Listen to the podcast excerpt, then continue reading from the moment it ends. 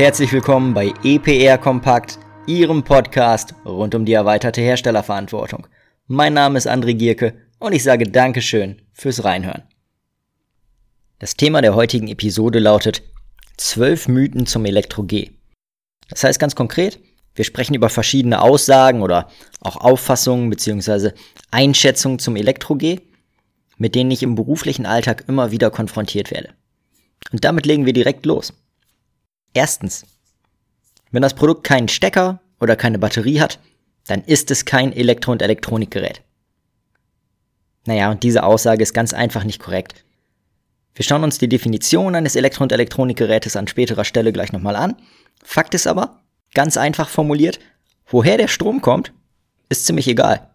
Auch Taschenrechner zum Beispiel mit Solarmodulen, USB-Sticks oder auch Karten, mit denen ich kontaktlos bezahlen kann, sind beispielsweise Elektro- und Elektronikgeräte. Zweitens. Bei unserem Produkt handelt es sich um eine Maschine und kein Elektrogerät. Das heißt also, wir müssen die Maschinenrichtlinie erfüllen und nicht das Elektro-G. Diese Aussage habe ich tatsächlich schon sehr oft gehört, kann ich so aber überhaupt nicht unterschreiben. Hier werden schlicht zwei verschiedene Themenbereiche miteinander vermischt.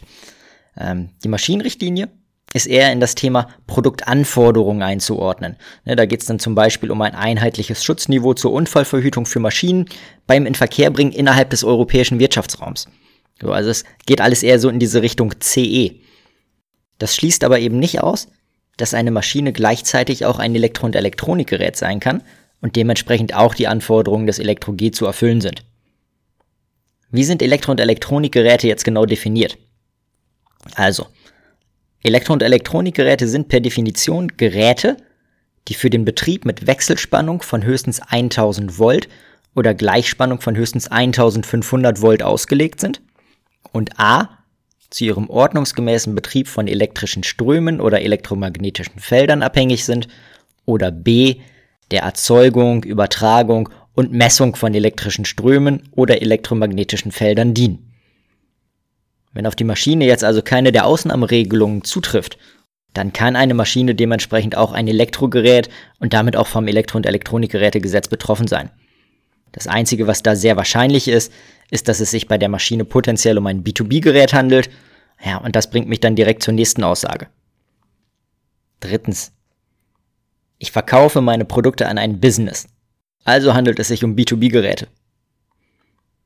Auch diese Aussage ist sicherlich in gewisser Weise allgemeiner normaler Sprachgebrauch, aber in der Form nicht unbedingt zutreffend. Für die Klassifizierung als B2B oder B2C ist nämlich nicht der Vertriebsweg ausschlaggebend, sondern der sogenannte Ort der möglichen Nutzung. B2C-Geräte, also Business-to-Consumer-Geräte, sind dann Geräte, die in privaten Haushalten genutzt werden können. Dual-Use-Geräte sind solche Elektrogeräte, die sowohl in privaten Haushalten als auch gewerblich genutzt werden können. Und grundsätzlich werden zum Beispiel diese Dual-Use-Geräte als B2C-Geräte eingeordnet. Ein typisches Beispiel dafür mag vielleicht der Beamer sein, ne, den ich auf der einen Seite im Konferenzraum habe, aber auch äh, vielleicht zu Hause für mein Heimkino nutzen kann. Und auch für die Eigenschaft eines B2B-Gerätes ist also der Ort der möglichen Nutzung entscheidend. Der Vertriebsweg also zum Beispiel eben die Abgabe nur an gewerbliche Zwischenhändler, ist bei dieser Betrachtung nicht relevant. B2B-Geräte sind dann also praktisch ausschließlich gewerblich nutzbare Elektrogeräte, die zum Beispiel wegen ihres Verwendungszweckes, wegen besonderer Voraussetzungen für ihren Einsatz, also zum Beispiel eine erforderliche Betriebsgenehmigung oder eine besondere Umgebung, äh, aufgrund ihrer Größe oder wegen anderer technischer Eigenschaften eine Nutzung im privaten Bereich unmöglich oder zumindest sehr unwahrscheinlich machen. Und genau diese B2B-Eigenschaft, die ist in Deutschland auch im Rahmen des Registrierungsprozesses glaubhaft zu machen. Ich habe noch eine weitere ganz typische Aussage zum Anwendungsbereich. Also, viertens. Mein Produkt ist ortsfest. Das heißt, es ist kein Elektro- und Elektronikgerät im Sinne des Elektro-G. Und auch diese Aussage stimmt in ihrer pauschalen Form einfach nicht. Es gibt tatsächlich zwei Ausnahmen, die formuliert worden sind, und bei denen ein Kriterium die Ortsfestigkeit ist. Das sind einmal die ortsfesten industriellen Großwerkzeuge und auf der anderen Seite ortsfeste Großanlagen. Dazu muss man aber wissen, dass jeweils alle Kriterien für eine Ausnahme erfüllt werden müssen. Bei den ortsfesten industriellen Großwerkzeugen heißt das dann, es muss ein Werkzeug sein, ortsfest, industriell und groß. Und ortsfest heißt dann unter anderem, dass es dafür vorgesehen ist, seine gesamte Lebensdauer an einem Ort zu verbringen. Industriell bedeutet, dass es sich um ein B2B-Gerät handeln muss und groß ist an der Stelle gleichbedeutend mit einem Gewicht von mehr als zwei Tonnen und gleichzeitig einem Volumen von mindestens 15,625 Kubikmetern. Und vergleichbar müssen auch für die ortsfesten Großanlagen ebenfalls mehrere Kriterien eingehalten werden. Das heißt, diese ortsfesten Großanlagen müssen auf der einen Seite groß sein, von Profis aufgebaut, installiert und deinstalliert werden, erneut eben ortsfest sein und ausschließlich durch gleichartige Geräte ersetzt werden können. Ein typischer Gedankengang, den man jetzt haben könnte, ist, dass zum Beispiel Heizungen oder Wärmepumpen entsprechend vom Anwendungsbereich ausgeschlossen sind. Aber auch hier muss man dann erstmal auf das Größenkriterium gucken. Groß bedeutet in diesem Fall nämlich, dass mindestens eins der folgenden Kriterien erfüllt werden muss. Entweder ein Volumen von mehr als 32,07 Kubikmetern, ein Gewicht von mehr als 44 Tonnen, oder es muss ein Schwerlastkran für Auf- und Abbau benötigt werden. Gegebenenfalls kann auch ausreichend sein, dass bauliche Sondermaßnahmen, also zum Beispiel ein verstärktes Fundament erforderlich werden. Oder, last not least, wenn eine Anlage eine Nennleistung von mehr als 375 Kilowatt hat, auch dann gilt das Ganze als groß. Und wenn Sie sich das dann anschauen, dann sehen Sie, dass halt diese Ausnahmeregelungen dann doch eher selten greifen. In erster Linie kommen sie sicherlich dann in verschiedenen Produktions- und Fertigungslinien zum Tragen oder äh, zum Beispiel äh, typisch bei einer Autowaschanlage. Jetzt sind wir gerade schon ein bisschen auf B2B-Geräte eingegangen. Und das bringt mich zur Kennzeichnungsverpflichtung. Und da höre ich Folgendes immer wieder. Fünftens. Es ist in Deutschland verboten, B2B-Geräte mit dem Symbol der durchgestrichenen Mülltonne auf Rädern zu kennzeichnen. Und diese Aussage ist wirklich viral gegangen und begegnet mir immer wieder. Insbesondere bei Ansprechpartnern, die sich schon sehr lange, also teilweise seit den Anfängen des Elektro-G mit der Thematik beschäftigen. Wenn man sich jetzt das Elektro-G allerdings genau anschaut, dann ist dort kein Verbot verankert. Es heißt im Gesetz, dass B2C-Geräte mit dem Symbol zu kennzeichnen sind. Zur entsprechenden Kennzeichnung der B2B-Geräte steht an der Stelle gar nichts. Also weder ein Verbot noch eine Pflicht zur Kennzeichnung.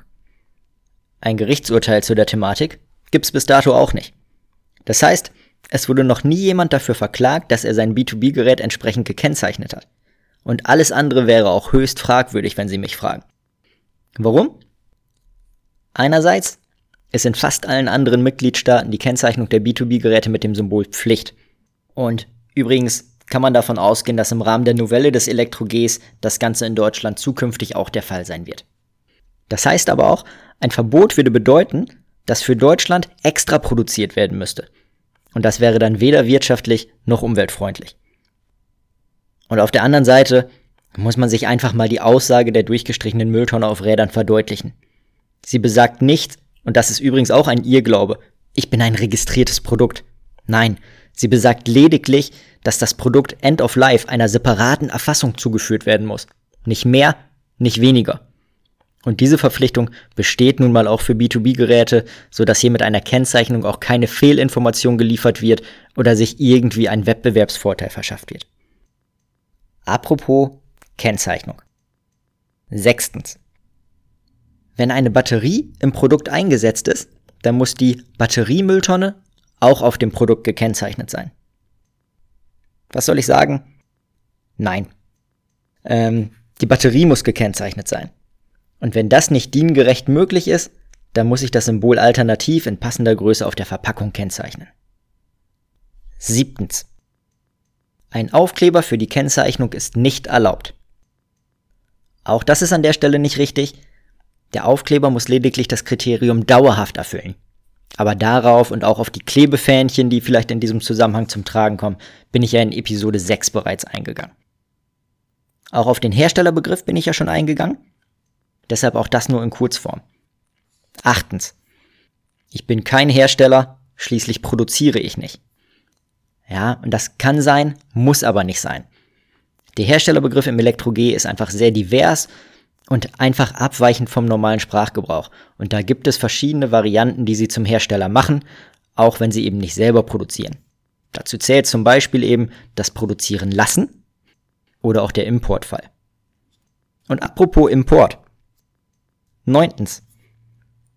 Ich habe das Produkt innerhalb der EU bezogen, also bin ich nicht Hersteller. Auch das höre ich sehr, sehr oft, aber auch hier vermischen das vielleicht einige wieder mit den Produktanforderungen, also mit der CE-Thematik. Fakt ist, wir reden hier über einen Mitgliedstaatenbezug. Und es ist einfach egal, woher Sie das Produkt beziehen.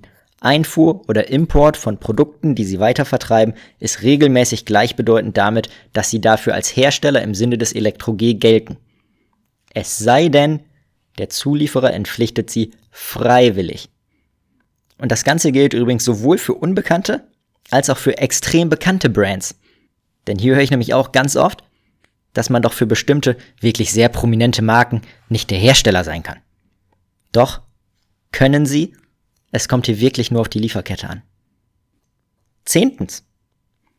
Wenn ich die Anforderungen in Deutschland erfülle, dann bin ich, zumindest EU-weit, auf der sicheren Seite. Ja, man denkt immer, dass in Deutschland die Bürokratie besonders stark ausgeprägt ist und Anforderungen hier eher übererfüllt werden. Aber das ist an dieser Stelle auch nicht ganz richtig. Und das haben wir eben schon zum Beispiel bei den Kennzeichnungsverpflichtungen gesehen, die in anderen Ländern einfach anders formuliert sind.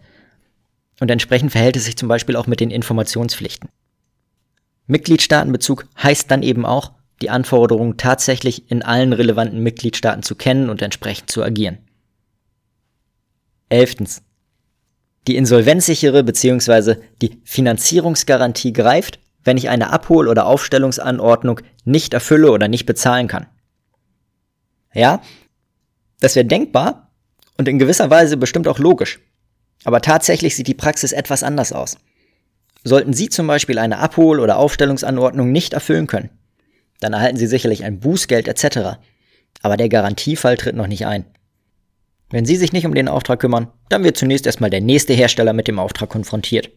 Und dann kümmert der sich. Und wenn nicht der, dann der nächste. Das heißt, dieser Garantiefall tritt wirklich nur dann ein, wenn gar kein Hersteller mehr in einer Sammelgruppe aktiv ist, der sich um diesen Auftrag kümmern kann. Sprich, beim totalen Marktversagen. Zwölfter und letzter Punkt. Alles nur Abfall.